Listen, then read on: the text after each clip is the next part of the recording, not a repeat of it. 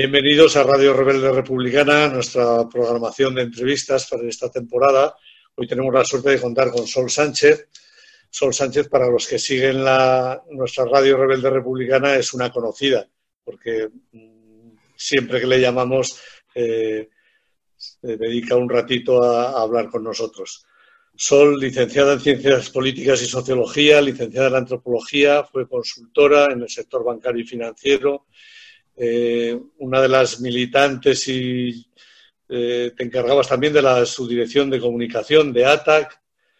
Después ya te pasas a la política, has sido diputada en el Congreso eh, Nacional, ahora eres diputada en la Asamblea de Madrid. muchas gracias por estar aquí con nosotros, Sol. Bueno, conocida amiga, ¿no? Yo creía.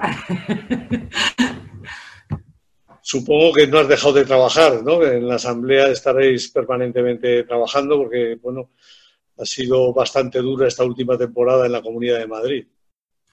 Pues sí, sí, a pesar de eh, que desde el principio del estado de alarma, eh, pues el gobierno del Partido Popular decidió cerrar a calicanto la, la Asamblea de Madrid, mientras hemos estado viendo en el Congreso de los Diputados cómo se producían una comparecencia, otra comparecencia, creo que ya va por la quinta o la sexta, el ministro de eh, Sanidad, pues parece que entendieron que a pesar de seguir teniendo las competencias tanto en materia de sanidad como de servicios sociales, pues no hacía falta que funcionase la, la, Asamblea de Madrid. Y esto cualquiera puede pensar que hemos trabajado menos, pero lo que ha hecho es que toda la oposición haya tenido que estar trabajando el doble de todas formas, esto nos ha tenido que coger de sorpresa, porque eh, desde el momento en que eh, ahí se, llevan a cabo las elecciones en la Comunidad de Madrid y sale el gobierno del PP con el apoyo de Ciudadanos, Vox, eh, la primera sorpresa es cuando en octubre o noviembre, no sé exactamente cuándo fue, la presidenta Ayuso dice que no va a presentar presupuestos para el 2020 y que prorroga los del 2019. Yo no sé si porque no tenían un plan preparado si porque ella no se sentía suficientemente preparada como para defender unos presupuestos en la Asamblea de Madrid. No sé por qué, pero el caso es que no presentó presupuestos. Bueno, yo creo que es bastante evidente para, cualquiera que haya seguido la política madrileña. En realidad, yo creo que lo que, lo que hizo ahí es escurrir un poco el bulto para, eh, digamos, tener el tiempo suficiente para poder acordar unos presupuestos para los cuales, para su aprobación, la última palabra siempre la va a tener Vox, el Vox de la señora Rocío Monasterio. Ahí es nada. Y creo que por ahí es por donde viene la explicación más sencilla, que siempre suele ser la correcta. Eh, vamos a ver, ¿qué motivos crees que explicarían la especial virulencia de la, de la pandemia en Madrid y la alta mortalidad que ha habido en la Comunidad de Madrid? Porque, bueno, hombre, que es una ciudad muy grande y que eh, cientos de miles de personas se mueven a diario por, el transporte público, es evidente que eso es un riesgo mucho mayor que una ciudad pequeña, lógicamente. Pero la alta mortalidad. Bueno, a ver, yo creo que son cosas eh, eh, separadas y que evidentemente las grandes urbes con mucha movilidad de gente, con grandes aglomeraciones, pues tenían todas las papeletas. Y ahí ni siquiera le voy a echar eh, la culpa, no como hacen ellos, ¿no? ni al Partido Popular, siquiera, vamos. Eh, eso es eh, un factor, ¿no? Y yo lo que creo es que hay que ser muy prudentes y que además se van a ir sabiendo un montón de cosas sobre este virus del que sabemos relativamente poco todavía, ¿no? Ahora bien, para dar una explicación o algunos de los argumentos que seguramente van a formar parte de una explicación mejor fundamentada dentro de muy poco, eh, en Madrid, claro, cuando ves todos los recortes que ha habido en sanidad a lo largo del tiempo, que somos la segunda comunidad, a pesar de ser la más rica, que menos dinero destina a gasto sanitario, cómo se ha depauperado eh, todo lo que tiene que ver con, con la salud en la Comunidad de Madrid y muy especialmente sabiendo que un tercio eh, de, los fallecidos por COVID en la Comunidad de Madrid estaban en las residencias de mayores, unas residencias que se han ido convirtiendo más em, hacia, hacia un modelo de negocio del sector privado en el tiempo absolutamente brutal. Recordemos que el 80% son privadas y que antes de que pasara todo esto, yo recuerdo la propia campaña, eh, ya estábamos eh, concentrándonos y manifestándonos por eh, la, baja calidad asistencial que existe en estas residencias, muchas de ellas en manos incluso de fondos de inversión, que no llamaré buitres, pero siéntase libre quien, quien así lo entienda. Eh, y ese modelo ha tenido bastante que ver. Ha tenido bastante que ver con la falta de capacidad en un momento dado de eh, tener una atención suficiente y necesaria para que no se produjese eh, esta tragedia de proporciones épicas. Entonces, ¿con esto qué quiero decir? Pues que hay muchos factores que las grandes ciudades, como tú muy bien decías, eh, han propiciado que fuera un caldo de cultivo perfecto, pero también había otras cuestiones estructurales que probablemente han tenido que ver en eh, la incapacidad de atender esto a tiempo y de haber puesto unos medios suficientes y necesarios. No hablemos ya eh, pues de, la falta de medios, cómo se ha tenido que contratar a gente del sector sanitario deprisa y corriendo, el no haber UCIs. Eh, también el modelo de gestión privada de los propios hospitales de la Comunidad de Madrid eh, y eh, pues la forma, además de afrontarlo, por parte del propio gobierno de, la Comunidad de Madrid, que ha supuesto incluso ciertas tensiones y confrontaciones entre ellos. Recordemos que al Arrellero, que es el, Em, quien lleva la parte de servicios sociales, se le retira la competencia sobre las propias residencias de mayores y, Ayuso se la da a, eh, al PP desde Sanidad. Resulta un poco curioso ver, para la gente de, fuera que no sabíamos lo que estaba ocurriendo exactamente en Madrid, eh, la beligerancia de, de, la presidenta Ayuso con el gobierno central desde el primer momento culpando absolutamente de todo lo que estaba pasando en Madrid al gobierno central, como si la Comunidad de Madrid no tuviera absolutamente ningún tipo de gestión ni sobre la sanidad, ni sobre las residencias de ancianos, ni sobre nada de nada. Yo no sé que los madrileños, las personas que estáis ahí en la Asamblea de Madrid y que sabéis cómo funcionan todas estas cosas, yo no sé cómo veis este discurso. Perdona, bueno, creo que me he enterado porque te he perdido un momentito que esto es lo que tienen las conexiones, pero te digo, la estrategia de Isabel Díaz Ayuso eh, ha sido desde el principio eh, pues hacer entender que nada es competencia suya cuando eso es absolutamente eh, mentira, así directamente, y dedicarse, en vez de a gestionar la crisis en Madrid, a hacer de oposición al gobierno del Estado.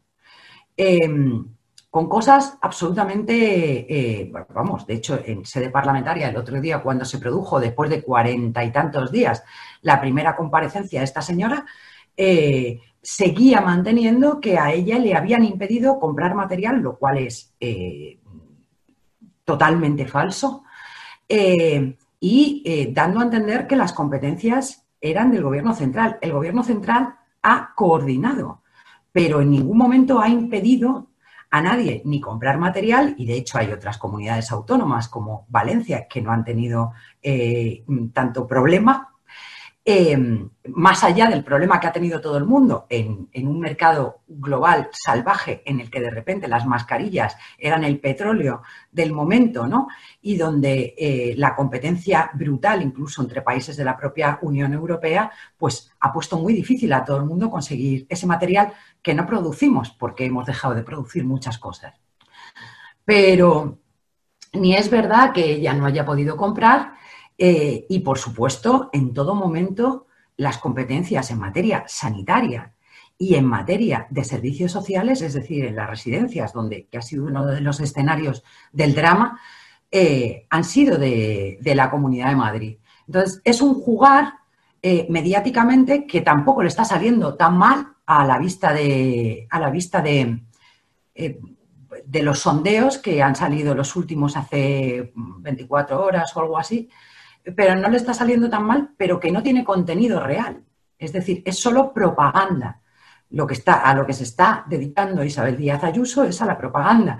El ejemplo paradigmático es eh, el tema del IFEMA, que ha querido convertir eh, en un símbolo que, bueno, ya, ya mm, tendremos tiempo eh, para ver realmente si eso ha sido eficiente y efectivo, teniendo otros recursos o otras formas de, poner esos recursos a disposición antes que, que todo esto. Pero lo que sí ha sido es un sitio donde ha estado permanentemente el foco mediático y donde eh, ella ha tenido un altavoz para lanzar unos mensajes salvajes, a veces impresentables, delirantes incluso, pero que ahí han llegado a todos los medios de comunicación.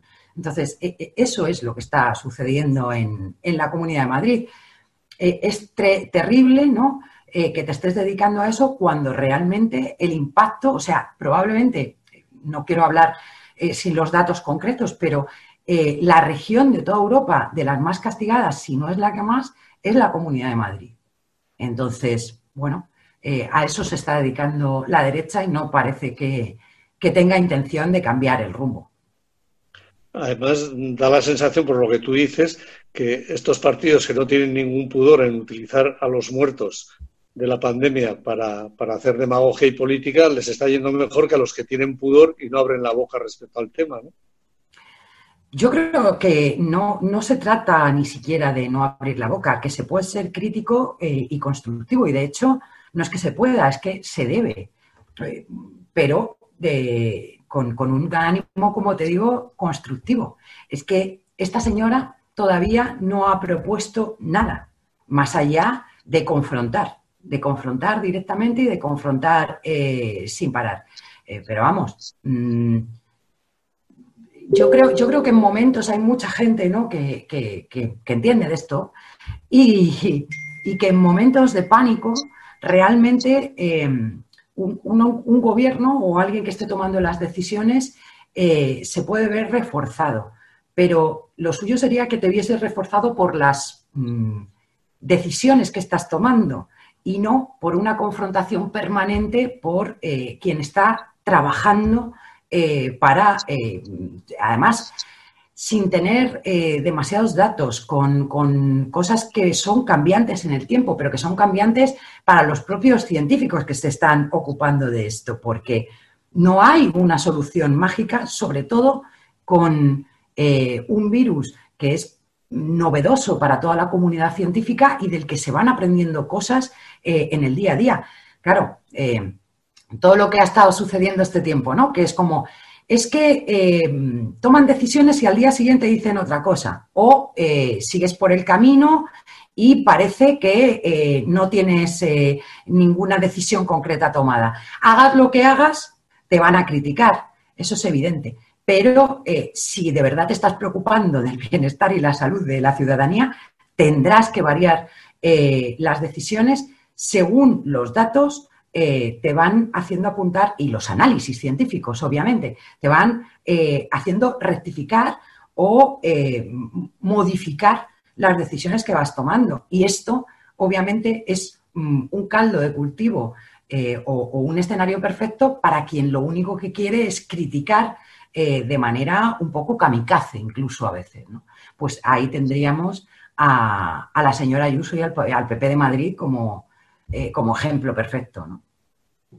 Desde que el gobierno central eh, ha sacado el calendario de la desaceleración, parece que hemos entrado en una competición entre presidentes de comunidades autónomas a ver quién va a ser capaz de hacerlo mejor en su territorio. Lo que tú dices, ante un eh, eh, ante una pandemia como esta que nadie conoce cómo va, cómo va a resolverse, eh, es difícil hacerlo perfecto, ¿no? Mm. Pero ¿crees que estamos acelerando el proceso de desescalada porque económicamente es insostenible seguir manteniendo el aislamiento? Bueno, fíjate, el, gobierno del Estado se está gastando en, en sostener ¿no? a, través de, las transferencias pasivas, de todo lo que es los ERTES, eh, las ayudas, etcétera, más de 5.000 millones al mes. Claro, eh, yo soy, vamos, lo tengo clarísimo, que hay primero que ocuparse de la salud y después de todo lo demás, porque la economía, eh, si no estamos vivos, poco sentido tiene, ¿no? Pero sí es cierto que eh, es muy complicado, es un escenario endiablado. Em, en ese sentido, es muy importante equilibrar una cosa con la otra, pero desde luego, mm, si, no hay salud, no hay nada más, y eso lo dice el refranero popular. ¿no? Eh, obviamente, lo que no puede ser es que se compita, ojalá todos estén compitiendo para ver quién lo hace mejor, pero no eh, que se esté compitiendo precisamente con quien está tratando de coordinar que todos lo hagan bien. Esa, es la diferencia. ¿no? Eh, esta mañana leíamos que Casado directamente está, está hablando con, los poderes económicos y financieros eh, para tantear eh, qué pasaría si votan en contra en el Congreso de los Diputados de eh, prolongar el estado de alarma. Mm, ¿Irresponsabilidad o, o, esto va un poco más allá? ¿no? Yo creo que todos sabemos que, viene una crisis económica muy grande, un parón de este tipo, y no solamente en nuestro país, sino que es a nivel europeo y casi mundial, em, eh, no, se había vivido anteriormente. Ojo ahí porque venía una crisis ya de antes. O sea, lo que pasa es que no, no, de esta naturaleza o no con, pensábamos que iba a haber un disparador como este para que fuese tan, tan rotunda y de un día para otro. Pero lo importante en este momento es que esa crisis se afronte em, con un enfoque completamente diferente al que se afrontó la de 2008. Y en ese sentido, a pesar de que yo puedo mm, pensar que haría otras cosas o, introduciría otras cosas ¿no? que, no se están poniendo de momento sobre la mesa, eh, pero creo que al menos el gobierno sí está apuntando por ahí. Es decir, eh, los últimos anuncios de 16.000 millones eh, de transferencia directa no reembolsable a las comunidades autónomas para cubrir los temas de sanidad, servicios sociales, etcétera, más todas las líneas de crédito, que bueno, otro día si queréis hablamos del ICO, mejor hoy no. Pero todas esas cuestiones para sostener eh, pequeñas y medianas empresas, etcétera, hombre, hasta los más críticos eh, creo que, y hasta los más críticos con, el gobierno, porque serían mucho más radicales en las medidas, eh, creo que saben que menos mal que estamos ahí y que cómo sería esto si quien estuviese en el poder en este momento volviese a poner encima de la mesa las soluciones neoliberales que se pusieron en 2008 y que todavía estamos pagando. Eso te quería decir, que claro, eh, en 2008 tuvimos que afrontar un rescate bancario que supuso que Europa tuviera que inyectar al, Estado español 60.000 millones de euros. En este momento, en un primer momento, eh, Pedro Sánchez calculaba, bueno, no Pedro Sánchez, sino los, expertos del Banco de España y, y, del Ministerio de Economía y Hacienda calculaban que podríamos acabar necesitando 160.000 millones de dólares, o sea, de euros. Eh, realmente España tiene posibilidad de hacer frente a eso si no es porque la Unión Europea nos da esas cantidades a, fondo perdido, porque si hay que devolverlas, no sé de dónde va a ser. Bueno, yo eh, trataría primero de, puntualizar algunas cosas. En 2008, el rescate a la banca y, al capital, porque eh, a la gente se la dejó tirada, lo que consiguió es rescatar el sistema financiero y, más que rescatar incluso a la banca española, a quien se rescató es a la banca centroeuropea, Alemania, Francia, que eran quienes estaban expuestos a eh, el descalabro del propio sistema bancario eh, eh, español y, de nuestra propia deuda. Cada vez que ahora decimos Europa nos tiene que dar, yo creo que estamos cayendo en un error. Es decir, eh, cuando tú has traspasado eh, tu política monetaria como país soberano a lo que es la Unión Europea, lo que no puede ser es que el Banco Central Europeo financie eh, a los bancos, financie al sistema financiero, pero no financia a los países. Ese es el primer error. Eh, fíjate, ni siquiera estamos diciendo eso, que lo primero que ha hecho el Banco de Inglaterra es precisamente financiar directamente, decir que va a financiar lo que haga falta directamente al Estado. Aquí lo que se había puesto encima de la mesa ni siquiera está ahí, que yo creo que debería ser eh, lo correcto. Eh, lo que se ha pedido es mutualizar la deuda, es decir, que el riesgo sea de todos los países por igual. Eh, y ni siquiera eso de momento parece que, parece que hayamos ganado. Y que quien se esté oponiendo con más vehemencia sea alguien como Holanda, que no deja de ser un paraíso fiscal que hace dumping fiscal al resto de los países dentro de la propia Unión Europea, eh, vamos, es que creo que sería para decir palabras muy gruesas, ¿no? Así que eh, de lo que se trata es de si la Unión Europea va a sobrevivir o no, porque eh, esto no es solidaridad, esto es justicia, ya no llegamos caridad, ¿no? que es como algunos parece que lo, que lo plantean. Esto es justicia y si dentro de la propia Unión Europea no hay justicia, pues no se lo va a cargar quien le ponía pegas a la Unión Europea desde hace muchos años, ¿no? Por el tipo de tratados que tenemos, eh, se lo va a cargar la propia élite de la Unión Europea. Así que aquí se están jugando muchas cosas. Obviamente, claro que tiene que venir esa financiación de la Unión Europea y la Unión Europea lo sabe. La Comisión tiene perfecta conciencia de ello. Pero, bueno, pues creo que como son la reserva eh, neoliberal más grande que hay, yo diría que sí que hay, mm, es la Comisión Europea con las Ketty antes que la Comisión Europea que le tenemos que sufrir aquí en Madrid, que probablemente es el más neoliberal que queda en un momento en el que desde el Financial Times hasta el Fondo Monetario Internacional está hablando de un cambio de fiscalidad y de redistribución de la riqueza, porque si no, es evidente que eh, se rompió la paz social más pronto que tarde. Es imposible, es imposible eh, con políticas neoliberales, con cómo está toda la población, la española muy especialmente, pero de toda la Unión Europea, desde la crisis anterior, que, se pueda eh, salir de esta y que eh, eso no suponga una explosión social. Y tienen perfecta conciencia de ello.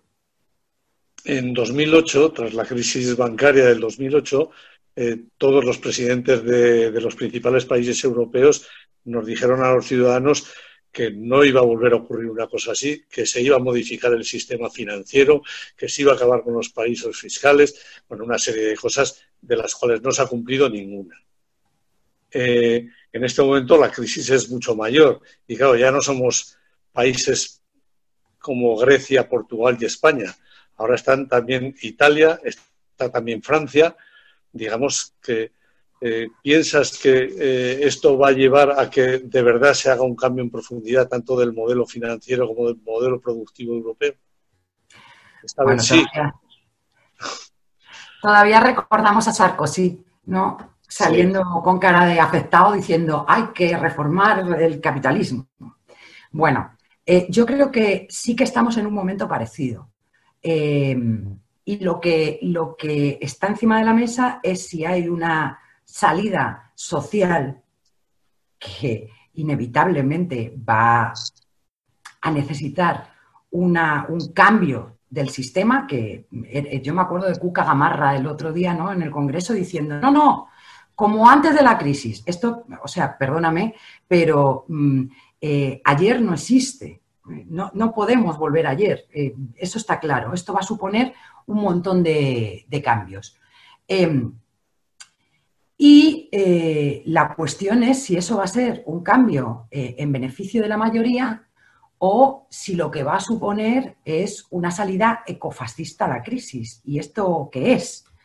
Pues esto es que cada vez más gente es expulsada del sistema y que no es casualidad que tengamos estas salidas de tono que se parecen tanto de Trump a los fascistas en eh, el este de Europa, eh, yo, yo creo que tenemos que estar muy preocupados y que no podemos pensar que porque sea lógico, eh, lo que va a suceder es que vamos a tomar conciencia eh, de, la necesidad de cambiar un sistema para bien, porque también hay otras salidas que se van a poner encima de la mesa. Y ojo, porque odiar al otro, echarle la culpa al inmigrante, a las mujeres, a, pues fíjate, ¿no? Con, eh, aquí con el 8M, ¿no? La que, la que están dando. Quiero decir que lo que hay es una disputa muy grande y va a haber una disputa muy grande em, que desde luego en la que no podemos ser sujetos pasivos. Tenemos muy claro, hay mucha gente que también está eh, indicando una obviedad. Es cierto que no estábamos preparados para esto, pero no quiere decir que nunca se haya hablado de cosas como esta, porque es una de las amenazas que llevan poniendo más de una década encima de la mesa eh, los medioambientalistas y los movimientos altermundialistas.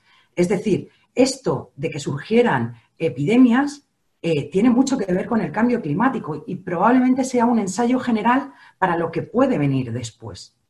Eh, yo no quiero mandar un mensaje fatalista, pero con la forma de producción brutal, ¿no? De explotación y sobreexplotación del medio ambiente y, de cómo estamos tratando al planeta, esto se va a lo más probable es que se, reproduzca en el tiempo.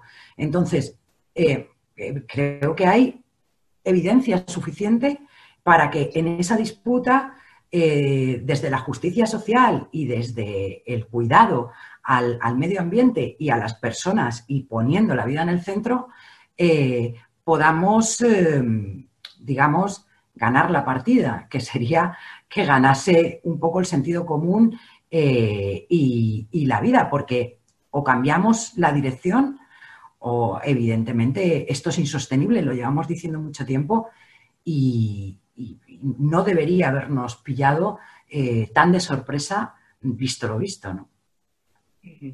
No sé si hay algo más que quieras decir antes de poner fin a esta entrevista, Sol, o, esperamos a ver cómo se resuelve eh, el siguiente debate en el Congreso sobre si se le permite al, Gobierno seguir con el estado de alerta o cada autonomía va a coger y va a decidir por dónde va. Pues vamos a ver, yo desde luego creo que sería un craso error, ¿no? Y sobre todo viendo algunos iluminados que tenemos dirigiendo algunas comunidades autónomas. Eh, pero bueno, eh, esperemos y cuando queráis seguimos seguimos analizando cómo va la cosa. Desde luego, mucho ánimo y, mucha prudencia a todas. Mucho ánimo para ti también, Sol. Muchísimas gracias por atender nuestra llamada. A vosotros. Un beso fuerte. Salud y República. Igualmente.